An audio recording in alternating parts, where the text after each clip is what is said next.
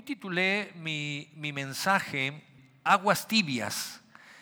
Y me vino a la mente ah, hace algunos buenos años atrás eh, en un negocio que, tenía de, ganamos un proyecto en el gobierno de, Coahuila y habría que eh, un, proyecto a nivel nacional y habría que instalar ah, paneles solares en, en la sierra de Coahuila, eran muchas casas, ah, en la sierra eran casitas que no tenían luz. Y, y una semana me llevé uno de mis hijos, eh, no quiero decir cuál, pero es el mayor. estaban de vacaciones y dije, pues, para que se vaya sensibilizando. Y, sorpresa, en la sierra no conocen los boilers. Y, y, si te querías bañar, el agua estaba, nunca había sentido un agua tan helada, tan fría como la de ese, ese lugar. Es agua que sale de la sierra. Y, y la gente se bañaba como si nada. El tema es que tenías que tener mucho valor para bañarte, para meterte a bañar. Eh, pero tenías que tener mucho carácter para mantenerte ahí bañándote. Lo que te quiero decir en esta mañana es que tú puedes necesitar mucho valor para entrar, por ejemplo, por esa puerta, pero vas a tener y vas a necesitar carácter para mantenerte adentro. Y quiero que pienses un momento, voy a hablar de carácter y, quiero que hagamos un ejercicio para ver el nivel de carácter que cada uno de nosotros tenemos. Piensa un momento en esto. Imagínate que vas a pasar toda una vida con alguien. Y si ya la estás pasando con alguien, eh, eh, borra un momento, pon en stand-by eso. Imagina que vas a pasar toda una vida con alguien. Ahora, piensa que vas a pasar toda esa vida por ejemplo, contigo. ¿Me estoy explicando? Imagínate que vas a pasar, quieres y deseas pasar toda una vida con alguien. E imagina que vas a pasar toda esa vida contigo. ¿Lo tomarías como un privilegio? ¿Lo tomarías como una gran oportunidad? Es una gran oportunidad. ¿Es un privilegio? No me contestes. Eso tiene que ver con carácter.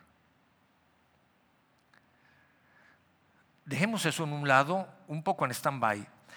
Cristo Jesús, Dios Padre, mandó a su Hijo a la tierra a morir por ti y por mí, para que, puedan, para que podamos ser salvos, para que podamos pasar, si nosotros reconocemos que es el Hijo de Dios, reconocemos que es, ah, vino a salvarnos y que murió por nosotros y que Él puede limpiar nuestros pecados, eso nos da vida eterna. Eso vino Jesús. Pero Jesús vino a morir, vino a morir por su iglesia. Jesús amó y ama tanto a la iglesia que dio su vida por ella, porque la iglesia somos personas y somos familias. Jesús edificó la iglesia. Jesús construyó la iglesia. Entonces la ama tanto que se dio a la tarea de poder escribir cuáles son los requisitos para aquellas personas que vamos a estar liderando la iglesia, que vamos a estar al frente de la iglesia. Y en el primer de Timoteo, en el capítulo 3, escribe 15 requisitos para aquellos que van a estar al frente de la iglesia.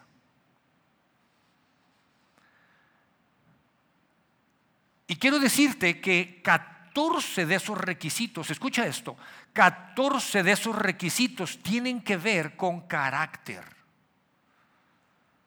Un requisito tiene que ver con dones.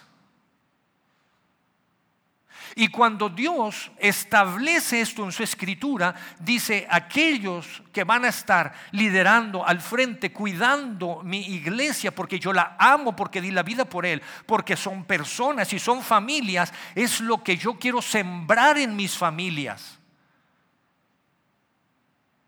Y pareciere que la sociedad y que nosotros vamos edificando, construyendo nuestra familia totalmente al revés.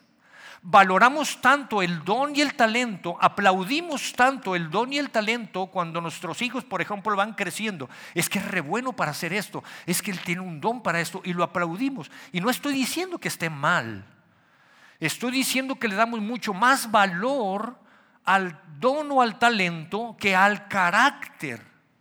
Y el problema que podemos ver en la sociedad y en las familias es que el don y el talento se echa a perder por falta de carácter. ¿Te das cuenta? Piensa en esto.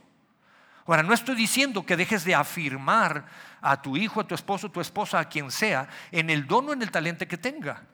Pero tienes que trabajar porque Dios establece y dice, hey, son 14 a 1. Y entonces Dios por eso establece y permite que se escriban historias en la Biblia como la vida de Sansón. Sansón tenía un gran don, Dios le dio un gran don, era grandemente usado por Dios. Era grande, temible, era fuerte, esforzado, era valiente. Y toda esa circunstancia en la cual él vivía ayudó a que él pudiera construir una reputación. Escucha esto. Las circunstancias en las que vives te van a ayudar a construir una reputación, cualquiera que sea. Pero la verdad en la que tú creas, eso construirá carácter. Otra vez, en la vida de Sansón, la circunstancia en donde él se movía, era esforzado, era valiente, era, era, era, era temido, era respetado. ¿Sabes una cosa? Muchas personas que no necesariamente aman a Dios o conocen, tienen una experiencia personal con Cristo Jesús, muchas personas no podrán conocer muchas cosas de la Escritura. Pero hay muchas personas afuera que conocen la historia de Sansón, ¿o no? Y al día de hoy, su reputación sigue sonando fuera de la iglesia, porque las circunstancias que tú puedas estar viviendo te ayudan a construir una reputación, pero en lo que tú creas, en lo que tú decidas creer, eso va a construir tu carácter.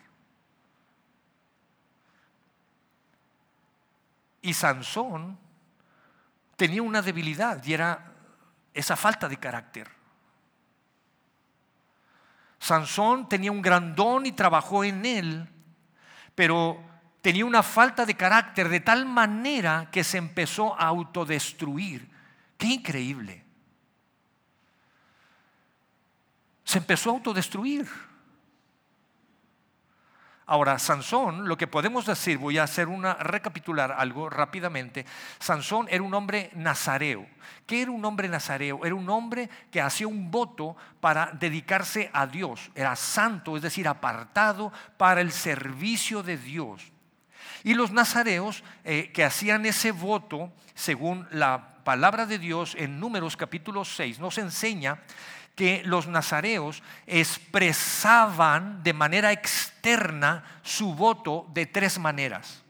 Aquellas personas que habían hecho un voto nazareo, es decir, para dedicarse a Dios, eh, tenían que manifestar externamente de tres maneras ese compromiso y ese voto que habían hecho delante de Dios. Número uno, no podían tomar vino, no podían tomar jugo de uva, no podían comer uvas, no podían comer ramas u hojas de uva, no podían hacer nada con respecto a lo que viniera de un viñedo.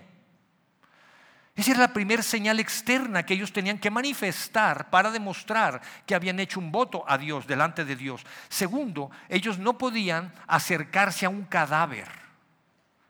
Y número tres, ellos, que es algo que creo que mucha gente conoce, conocemos, es que ellos no se cortaban el pelo.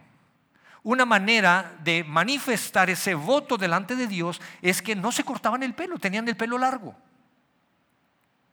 Y era una forma de demostrar que estaban dedicados al servicio de Dios. Ahora, yo quiero que veamos y vayamos y podamos revisar en la escritura eh, cómo es que eh, Sansón pudo autodestruirse, cómo es que Sansón ah, fue poco a poco mermando su carácter. No es algo que pasó de la noche a la mañana. El problema es que no nos damos cuenta y vamos caminando y acercándonos hacia las aguas tibias en donde quizá no son las mejores aguas en donde debamos nadar. Y quiero que me acompañes y que vayamos y podamos leer en jueces capítulo 14 y vamos a leer algunos versículos de aquí. Quiero, quiero que me acompañes y podamos leer el, el verso número 5 y dice, de modo que Salomón y sus padres fueron a Tibná cuando Sansón llegó a los viñedos de la ciudad, voy a repetir esto, cuando Sansón llegó a los viñedos de la ciudad, un león joven lo atacó rugiendo. Lo primero que yo preguntaría es, Señor Nazareo, ¿qué está haciendo usted en los viñedos? Señor Sansón, ¿qué está haciendo usted en los viñedos? Y tú me podrías decir, Roberto, no exageres, es que ahí dice que estaba en los viñedos, pero no dice que estaba comiendo uvas. No dice que estaba probando un buen vino extraído de ese viñedo. Es más, ni siquiera dice que se estaba limpiando los dientes con una ramita de un racimo. No se estaba haciendo ni un té de hoja de uva que por cierto no sé qué sepa. No está diciendo eso.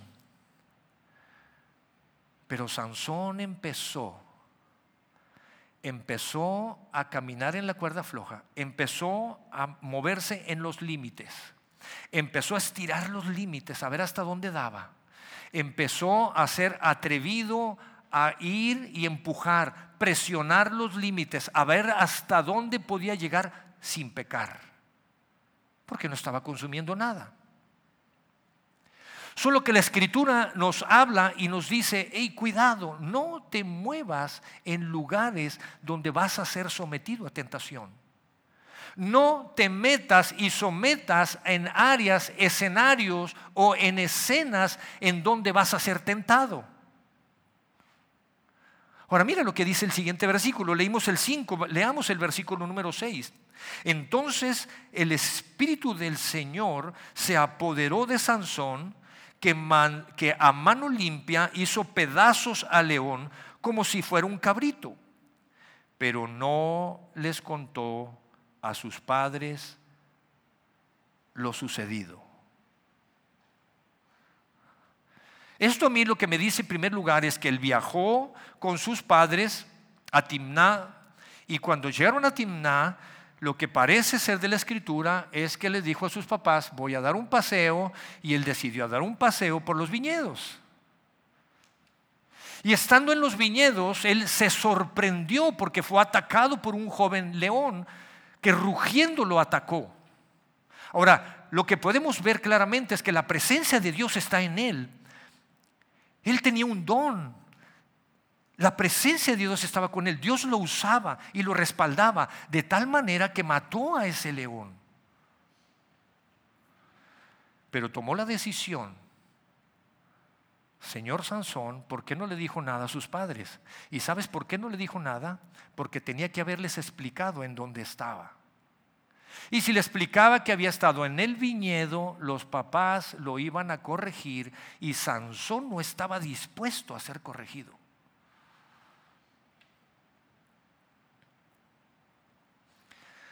Siempre que tú nades en aguas tibias, vas a ser sometido a ataque. El enemigo, dice la escritura, que él está como león rugiente buscando a quien devorar.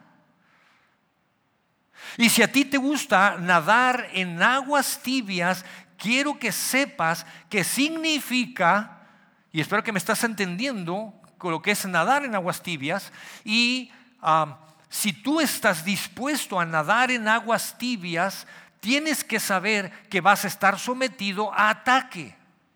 vas a estar sometido a ataque. Y mira lo que dice, vamos a leer el verso 7 y 8. Esto se va poniendo más interesante. Y luego dice, luego fue y habló con una muchacha que le había gustado. Unos días después, verso 8, cuando Sansón volvió para casarse con la muchacha, se apartó del camino para ir a ver al león muerto y se encontró que en el cuerpo del león había un enjambre de abejas y un panal de miel. Señor Nazareo, rompió, está jugando, está nadando en aguas tibias, está estirando los límites que no debe de estirar, está en el viñedo.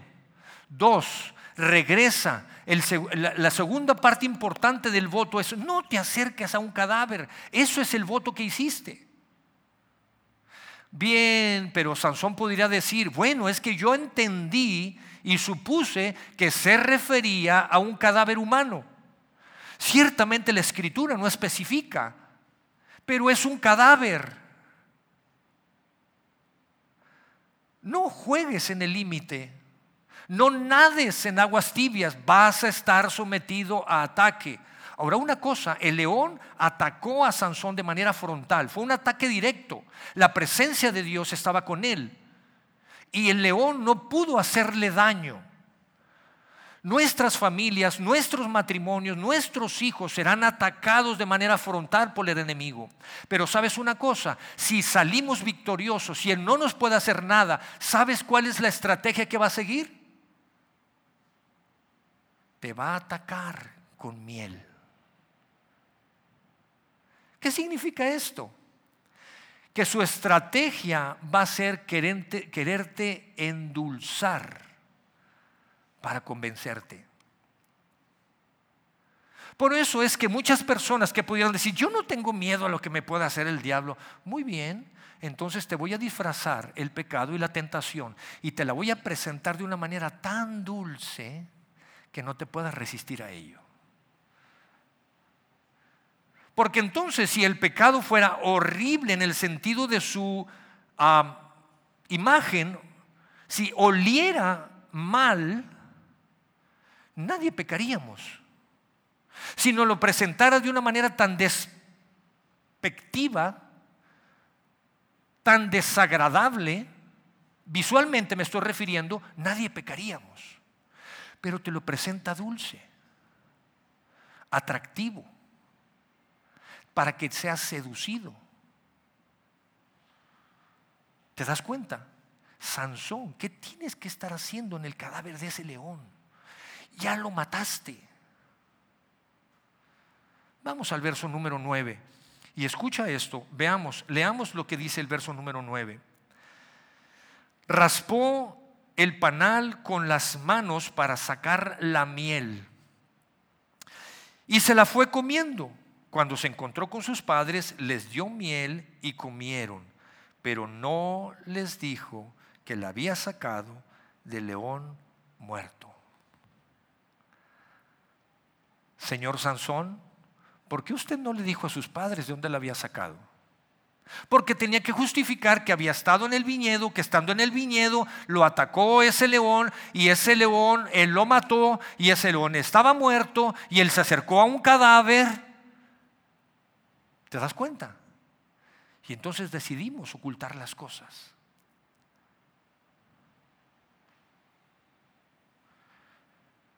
Porque no quería ser corregido. Por eso yo mencioné, quizá necesites valor, aquellas personas que no han entrado a una iglesia nunca, quizá necesiten valor para entrar. Pero vas a necesitar carácter para mantenerte. ¿Sabes por qué? Porque tenemos que hablar las verdades que dice la palabra de Dios. Y el pecado hay que llamarle pecado.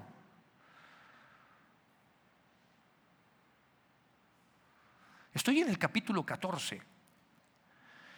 Y sigue la historia de Sansón. Me voy al capítulo 16. En el capítulo 16 dice que Sansón se encontró otra mujer llamada Dalila.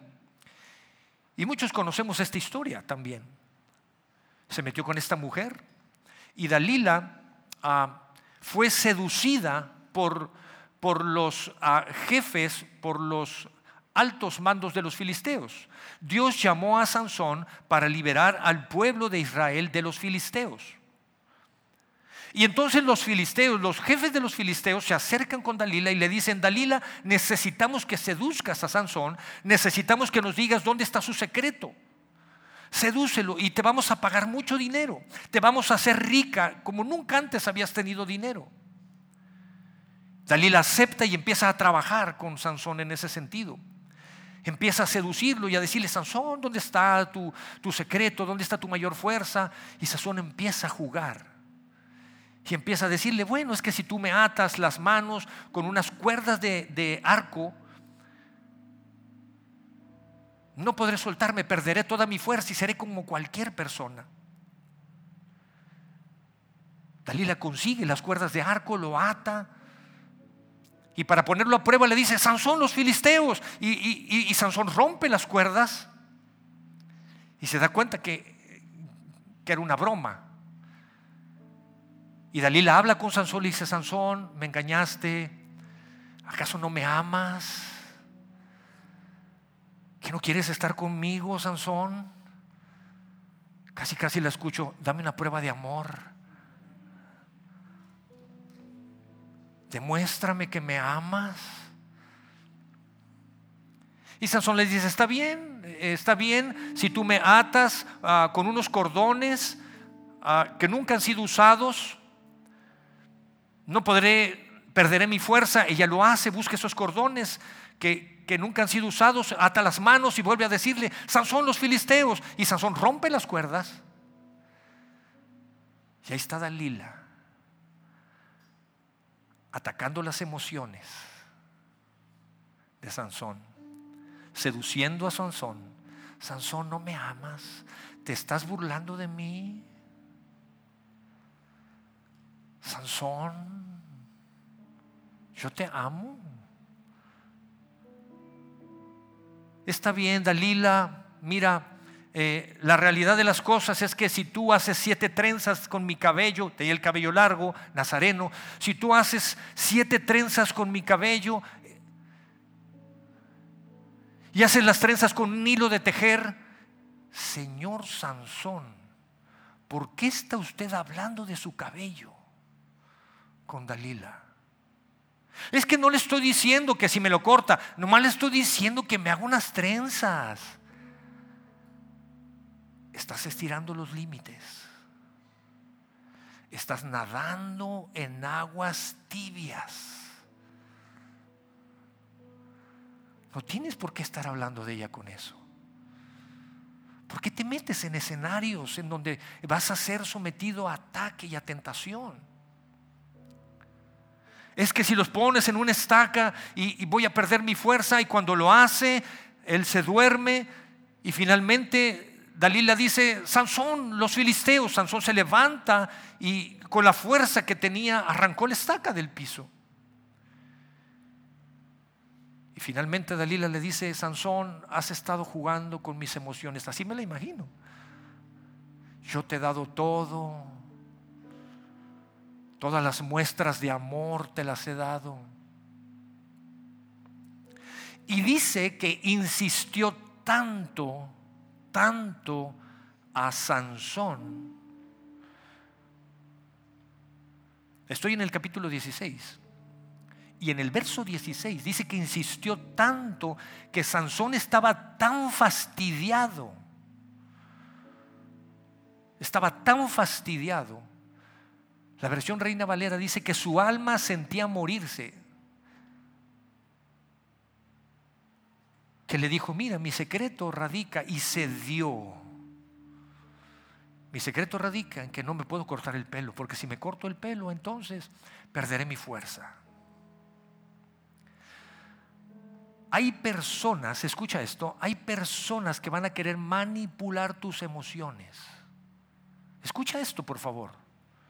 Hay personas que van a querer manipular tus emociones para que tú sigas nadando en aguas tibias. ¿Para qué? Para su conveniencia.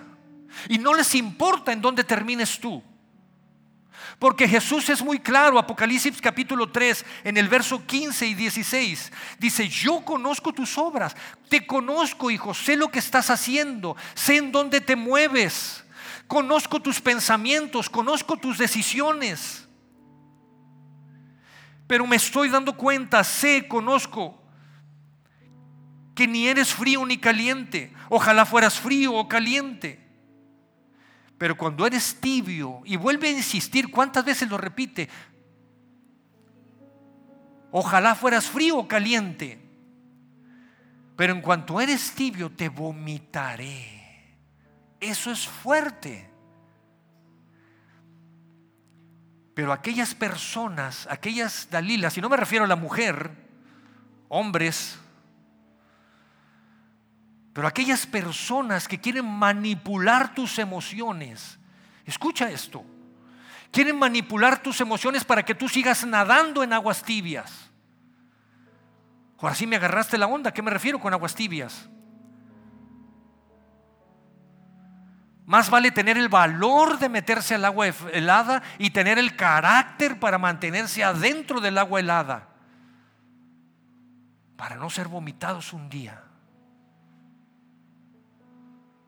Y es triste ver cómo Sansón fue poco a poco, poco a poco fue destruyendo su carácter. En un gran logro en un gran logro que tú puedas tener, los cimientos pueden ser fortalecidos por el carácter o pueden ser destruidos y derribados por la falta de carácter.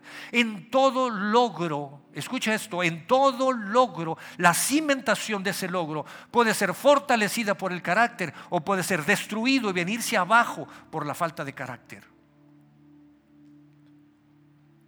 Sansón tenía un gran don, pero le faltaba carácter.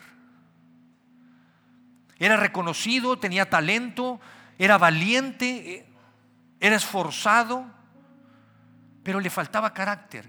Era reconocido, tenía una reputación que al día de hoy sigue sonando. Y cuidado con esto, porque hoy en día parece que la reputación es mucho más importante que cualquier cosa con todo este tema de las redes sociales. No estoy diciendo que no cuides tu reputación, cuídala pero nunca va a ser mayor. ¿Por qué te lo digo? Por esto, la reputación, escucha esto, la reputación puede hacerte rico o pobre hoy en día. Pero el carácter te puede hacer feliz o te puede hacer miserable.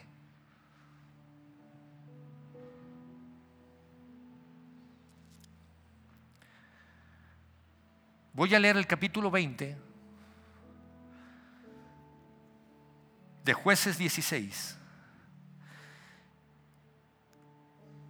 Cuando fue cortado el pelo, cuando Sansón se dio y, reveló el secreto que nunca debió haber revelado, se durmió, ella, Dalila le habló a algunas personas, vinieron, le cortaron el pelo, y cuando él despertó y se dio cuenta que estaba sitiado por los filisteos, él despertó y dice ese versículo 20 del capítulo 16, que él dijo, saldré huyendo de aquí, me libraré de esta, como ya me he librado en otras ocasiones. Pero también dice ese versículo que él no se había dado cuenta, así dice, no me había dado cuenta que Dios ya no estaba con él. Es uno de los versículos más terribles y, uso esta palabra por el significado, lo que representa. Él estaba confiado, saldré de esta librado como he salido en otras ocasiones. ¿Sabes cuál es el mayor problema? Que ni siquiera se había dado cuenta que Dios ya no estaba con él.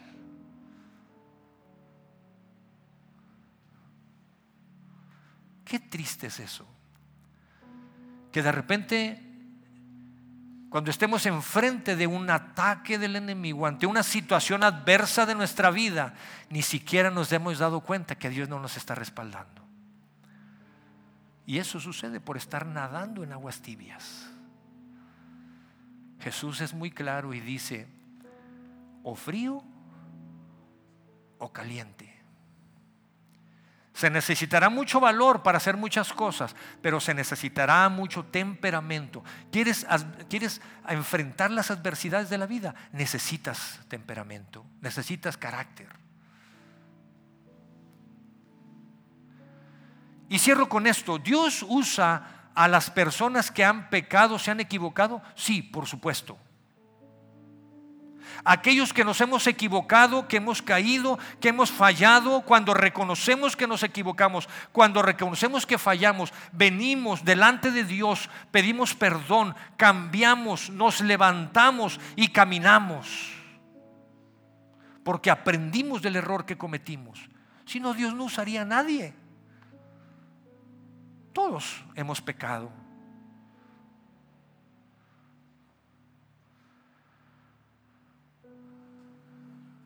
Jesús quiere moldear tu carácter y mi carácter. Y sabes una cosa, el Espíritu Santo es el que hace ese trabajo. Y el Espíritu Santo está tan comprometido por trabajar en tu carácter. La pregunta es si tú estás comprometido con Él para poder trabajar en ello. Dios es tan bueno y tan generoso que Él nos da nuevas oportunidades cada mañana. Él nos hace ver y nos hace poder percibir y decirnos, Roberto, estás nadando en aguas tibias, salte de ahí. Deja de nadar ahí. Vas a estar sometido a ataque. Y luego decimos, Dios, ¿por qué me pasa esto a mí? Hijito, mira dónde estás nadando. Estás en el estanque de los tiburones. Pero su gracia y su misericordia son nuevas cada mañana. Sus misericordias son nuevas cada mañana para hacerte ver a ti y a mí que tenemos que salir de esas aguas y tenemos que meternos a otras y nos va a dar el carácter para poder nadar en esas aguas frías. No importa que estén frías, Él te va a dar el carácter y en el carácter hay temperamento. No dejes no permitas que nadie te amenace, que nadie juegue, manipule tus emociones, con tal de mantenerte nadando en aguas tibias para su bien y su propósito personal.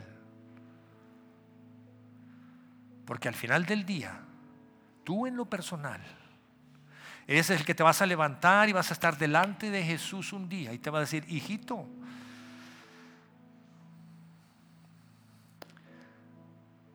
te salieron escamas y tibias todas.